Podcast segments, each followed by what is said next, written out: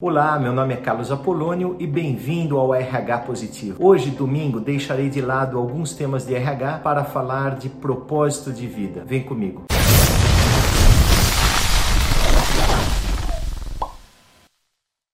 Na semana passada falamos do tema de garra e perseverança e na próxima falaremos de estilos de comunicação. Porém, hoje, domingo, eu quero abrir um espaço para falarmos um pouco sobre propósito de vida. É quase impossível falar de crescimento pessoal e profissional sem falarmos do nosso propósito de vida. Um escritor americano conhecido pelos seus best-sellers, Mark Twain, escreveu um dia uma frase muito interessante. Ele disse que há dois dias mais importantes em sua vida: o dia em que você nasce e o dia que você descobre o porquê. Esta frase nos faz pensar um pouco no conceito de por que estamos aqui, por que existimos e de alguma forma se relaciona com os temas da última semana quando falamos de garra e perseverança. Lembre-se, uma pessoa perseverante é quando ela consegue enxergar que o final é melhor que o meio. Ou seja, todas as lutas ou bênçãos que estamos vivendo agora, teremos ainda algo mais importante lá no final nos esperando. Ou seja, vale a pena o esforço do aqui e agora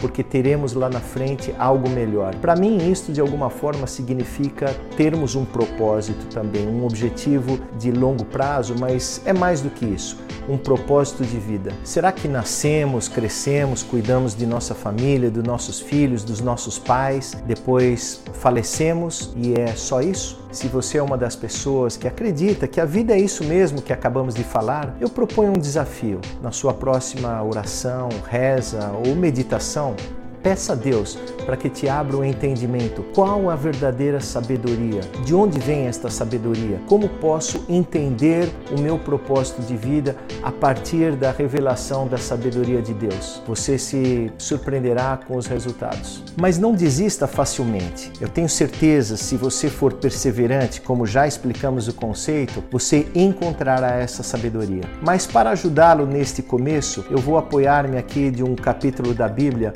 onde fala sobre a sabedoria e como encontrá-la. Eu lerei para vocês o primeiro capítulo de Provérbios escrito por Rei Salomão, nos versículos de 1 a 7. Porém, eu vou fazer uma pequena mudança. Começarei pelo versículo 7 e depois voltarei ao versículo 1 a 6. Vamos a eles. Provérbios de Salomão, filho de Davi, o rei de Israel. O temor do Senhor é o princípio do saber, para aprender a sabedoria e o ensino, para entender as palavras de inteligência, para obter o ensino do bom proceder, a justiça, o juízo e a equidade, para dar aos simples prudência e aos jovens conhecimento e bom siso ou senso. Ouça o sábio e cresça em prudência, e o instruído adquira habilidade para entender provérbios e parábolas, as palavras e enigmas dos sábios. Esses são os versos que representam o princípio da sabedoria. Se você buscá-lo, eu tenho certeza que todo o crescimento pessoal e profissional